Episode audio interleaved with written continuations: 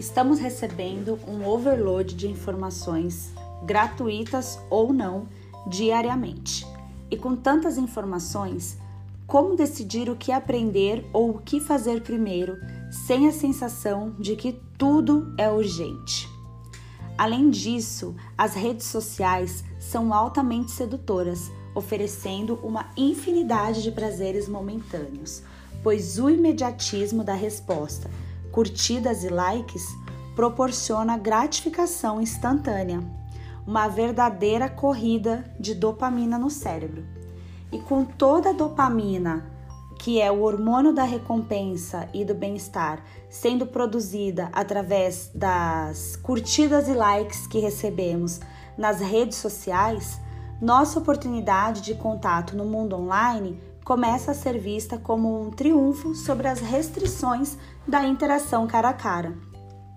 A nova cultura digital questiona cada vez mais o custo de gastar mais tempo, mais pensamentos e mais energia emocional na intimidade de carne e osso e afirmam: não vale a pena perder tempo no caminho.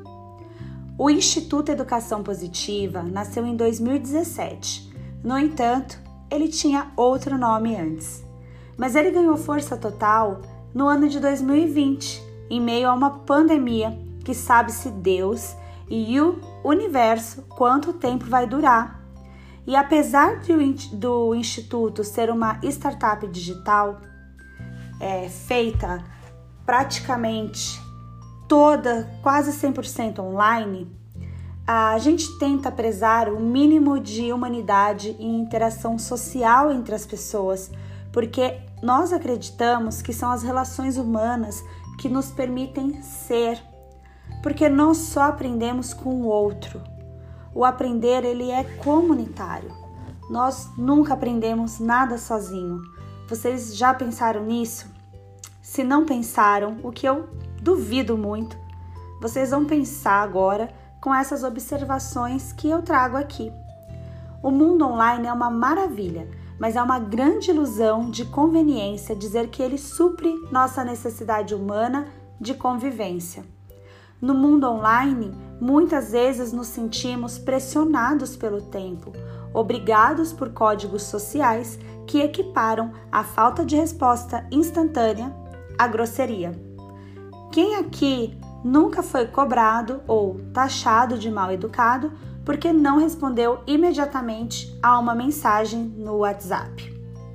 Esses códigos, ironicamente, convidam as consequências desagradáveis de se falar antes que a gente tenha tempo de pensar, pois pequenos erros e infelizes escolhas de palavras criam atritos e sentimentos de mágoa. As nossas crianças também crescem nesse contexto social e elas estão bem propensas a toda essa confusão social. Se não nos sentíssemos tão pressionados pelo tempo, poderíamos levar um momento para pensar nas mensagens que estamos enviando e recebendo, sem tanta pressão para responder imediatamente. A era digital nos deu o dom da fluidez e da praticidade. Na realidade, a sensação de pressão do tempo criada por esse sistema online eficiente e conveniente fornece fluidez apenas no descuido sustentado.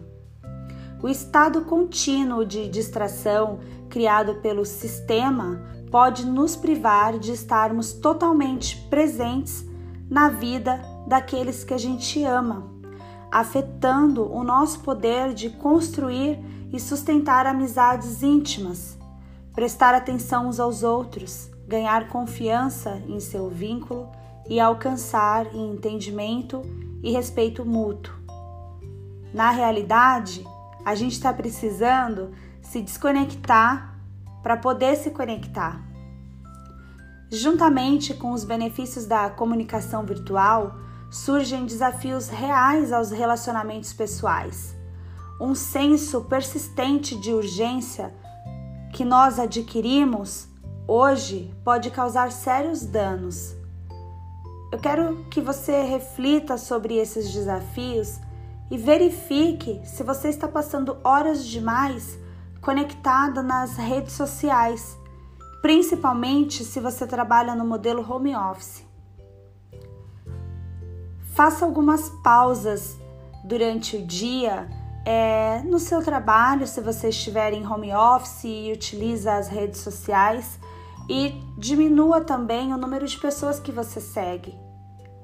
E dentro do, das redes sociais, tente apoiar é, e seguir aquelas pessoas com comportamentos pró-sociais e usar a comunicação online para iniciar interações online. E embora possa parecer um pouco irrealístico, é, eu diria para você pensar na internet como no telefone de antigamente. Pensar na internet como uma ferramenta para ter uma conversa inicial, para organizar uma reunião frente a frente e não tê-la como um único modelo de vida um único modelo de interação social, de comunicação. Mas, apesar de tudo isso, de ter levantado todos esses pontos que provocativos, que são realmente para a gente refletir, eu quero deixar claro uma coisa. Eu não estou declarando guerra à tecnologia e nem espero que vocês façam isso, porque existem muitos benefícios. É... Existem muitos benefícios nesse novo método de comunicação da era digital, principalmente é, para a gente poder permanecer conectado às pessoas que estão longe ou no momento da pandemia, onde todos é, tiveram a oportunidade de, todos ou a grande maioria tiveram a oportunidade de continuar o seu trabalho home office. No entanto, passar muito tempo digitalmente conectado causa um grande estímulo cerebral que afeta o nosso sono, que afeta a nossa saúde, que afeta a nossa produtividade e que afeta os nossos relacionamentos. E o meu pedido para você, para essa segunda aula da nossa sexta semana, é refletir um pouco sobre isso e se lembrar dessa frase que eu amo, que é: se desconecte um pouco para se conectar com quem você ama.